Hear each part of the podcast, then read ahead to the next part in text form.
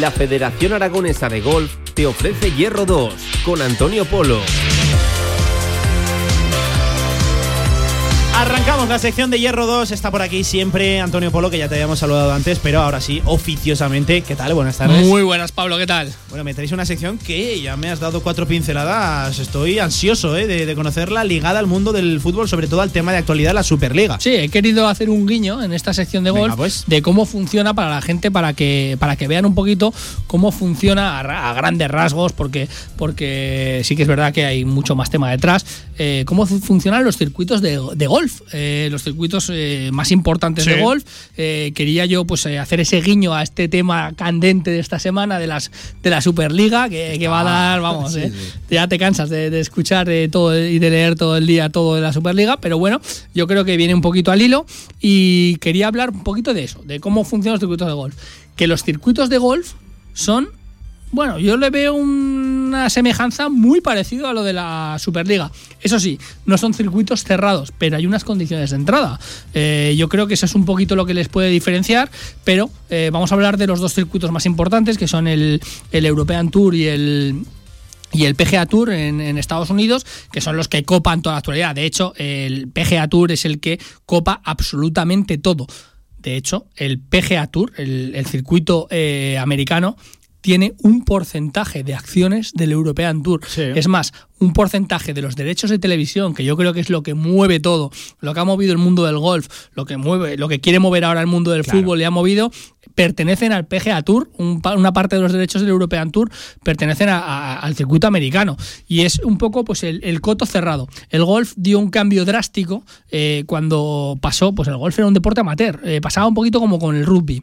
Eh, en golf los amateurs no cobran dinero, no pueden cobrar dinero, no pueden tener una marca comercial, no, no, no pueden. O sea, cuando, por ejemplo, John Ram era amateur, jugaba para universidades, que en Estados Unidos va un poco por ahí, por ahí el hilo, juegas en universidades, juegas eh, eh, a modo amateur, pero no tienes, eh, pues que te, dejan los palos, te dejan las marcas, pero no puedes lucir, no puedes lucir la, marca de ropa, por ejemplo, que te, que te está invitando, que te está haciendo los regalos, y llega un momento que te tienes que hacer profesional para empezar a facturar, digamos, a facturar, porque todos estos circuitos se basan por las ganancias económicas de los jugadores. Son circuitos eh, gestionados por los jugadores. Vamos a trasladar un poquito aquí, que son los clubs, como querían hacer la Superliga, como si fueran los jugadores, porque al final el jugador es un club propio. Él lleva su equipo, él lleva su, él decide su calendario, él decide absolutamente todo en, el, en cualquiera de los circuitos.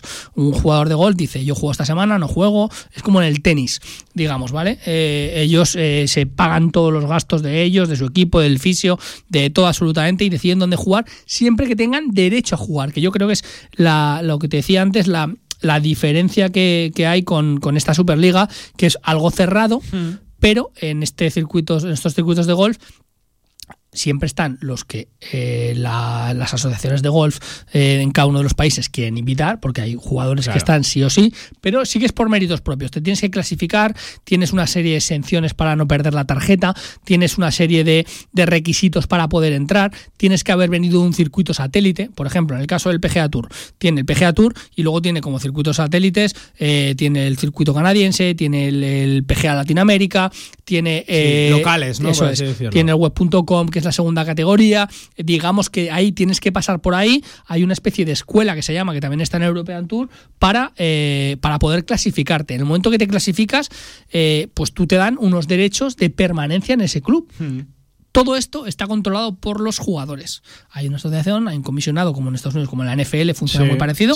está eh, con, todo controlado por por los, jugadores. Y son ellos los que, la asociación, quien gestiona los derechos de de, audiovisuales, que es lo que les da toda la relevancia. Yo creo que es un poquito lo que quiere la Superliga ahora mismo, es a nivel mundial. Ellos quieren hacer un deporte global. Eh, quiero que me vean en China, pues el PGA Tour igual, se ve en China, se ve en Australia, se ve en Sudamérica, se ve en todo el mundo y ahí ellos gestionan sus plataformas audiovisuales, que es de donde gana el dinero. ¿Por qué ganan tanto dinero? Luego están los patrocinadores, pues porque les ven a nivel mundial.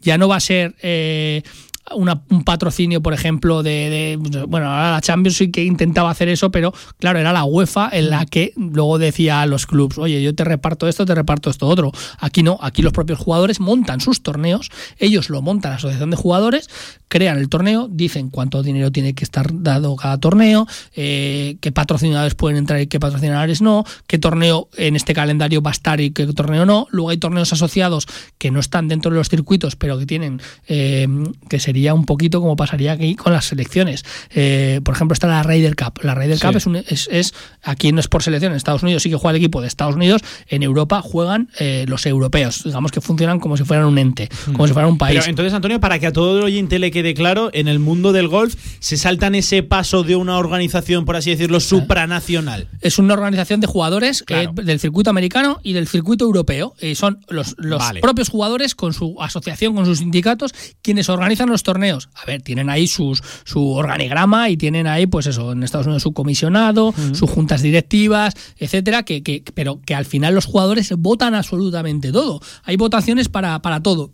Y la única diferencia que yo veo es que eh, sí que hay una serie de exenciones, porque hay jugadores que pueden estar más tiempo. Si ganas un torneo, un mayor, pues tienes eh, cinco años de exención en el tour. Pues hagas lo que hagas, te quedas en este tour. Ahí sí que ya funciona un poquito más la meritocracia. No es un cupo cerrado, pero en un primer momento sí que ¿Quiénes juegan? Eh, quienes queramos nosotros. Empezó así. Quienes, quienes nosotros queramos, estos son los que estamos, vamos a jugar, vamos a montarlo y a partir de ahora el que se quiera meter en, nuestra, en nuestra onda, quien se quiera añadir a nuestro club, pues va subiendo con una meritocracia que han ido cambiando esas reglas del, del golf. Pero sí, son los jugadores, en este caso serían los clubs, quienes gestionan absolutamente todo, quienes mueven el dinero como ellos quieren y mueve muchísimo, muchísimo dinero. Vamos, seguro que el, que el, PGA Tour mueve, ya te lo digo desde ya, muchísimo más dinero de lo que va a generar la Superliga.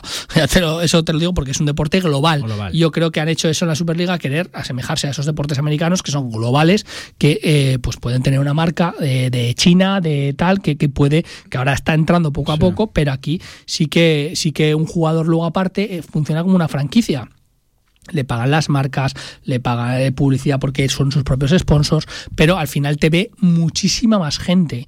Entonces, eh, eh, económicamente, pues dan ese salto. Yo creo que es lo que ha intentado hacer esta, esta Superliga y en el golf funciona así. En Europa funciona así. Tienes que tener, para entrar en European Tour, por ejemplo, una escuela de clasificación. Tú estás, entras en un circuito donde hay unas reglas hechas por los jugadores, que son las reglas que quieren hacer aquí los clubs, que luego irán variando en esta Superliga por ejemplo, entran estos 15, no creo que luego se vaya ninguno de estos 15 ni que digan, bueno, ahora podemos hacer ascensos y descensos. Yo creo que esos 15 estarán y a lo mejor pueden aumentar que entre más clubs o que no entre más clubs o que por meritocracia 5, 10, los que sean, pero que vayan entrando y saliendo, pero habrá unos cuantos clubs que, que, se quedarán. Esa es un poco la diferencia que hay con, el, con los circuitos de golf.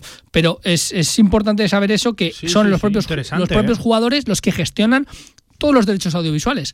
Hay juntas de pues Tiger Woods, Sergio García, que pertenece al circuito, Mickelson, todos, ellos tienen. Tienen que estar interesantes ¿eh? esas reuniones. ¿eh? Tienen sus juntas, tienen, pero en el tenis es igual. En el tenis, eh, lo hemos hablado muchísimas veces que, pues que el ATP pues, pertenece a los, jugadores, que Nadal es ahora miembro de la directiva con Federer de ATP y que se mandan WhatsApp porque tienen decisiones a nivel global de los torneos, de todo ese tipo de cosas, que habrá gente, gestores con conocimiento que, que, que funcionen como una empresa, pero son los jugadores los que votan con un sindicato, en el golf igual, eh, pues qué, decisiones se toman, que, quién entra, quién no entra, qué torneos. Ellos pueden decidir ahora mismo, el otro día lo veíamos, de repente decidieron que cuando pasó todo este tema del Capitolio con Donald Trump, tal, un torneo que tenían asignado, votaron y dijeron que, que, en el campo que pertenece a Donald Trump no se hacían torneos, no, no había un torneo del PGA Tour.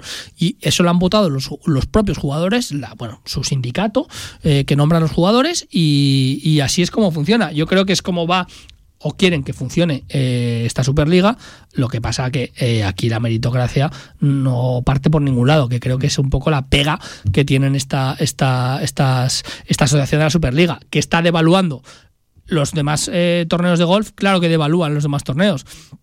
Está la Asian Tour, que está fuera. Está, son torneos satélites. ¿Qué han tenido que hacer esos, esos torneos? Han tenido que hacerse torneos satélites, tener convenios de colaboración con los principales torneos del golf para poder ir enviando eh, jugadores a esto para que tú te puedas clasificar y eres de los mejores de la ASEAN Tour, pues al final tienes una tarjeta, te mandan una invitación, te tienen que mandar una invitación para sacar, para, para poder estar en, en el PGA Tour y si de repente vas y ganas un torneo, te quedas. Pero funciona un poquito así. Oye, qué interesante, qué interesante de verdad. La sección hoy de Hierro 2, he tomado hasta apuntes, Antonio. ¿Has Es que a mí esto de organizar competiciones y tal, ¡buah! Vaya Eh, boli, eh, tienes, eh. Espectacular, ¿eh? De Formidable, me, me- parece. Antonio, nos vemos el viernes en la retransmisión. Un Muy bien, abrazo, ¿eh? Pablo. Muy bien, hoy Hierro 2, claro que sí. Cerramos esta sección. La Federación Aragonesa de Golf te ha ofrecido Hierro 2.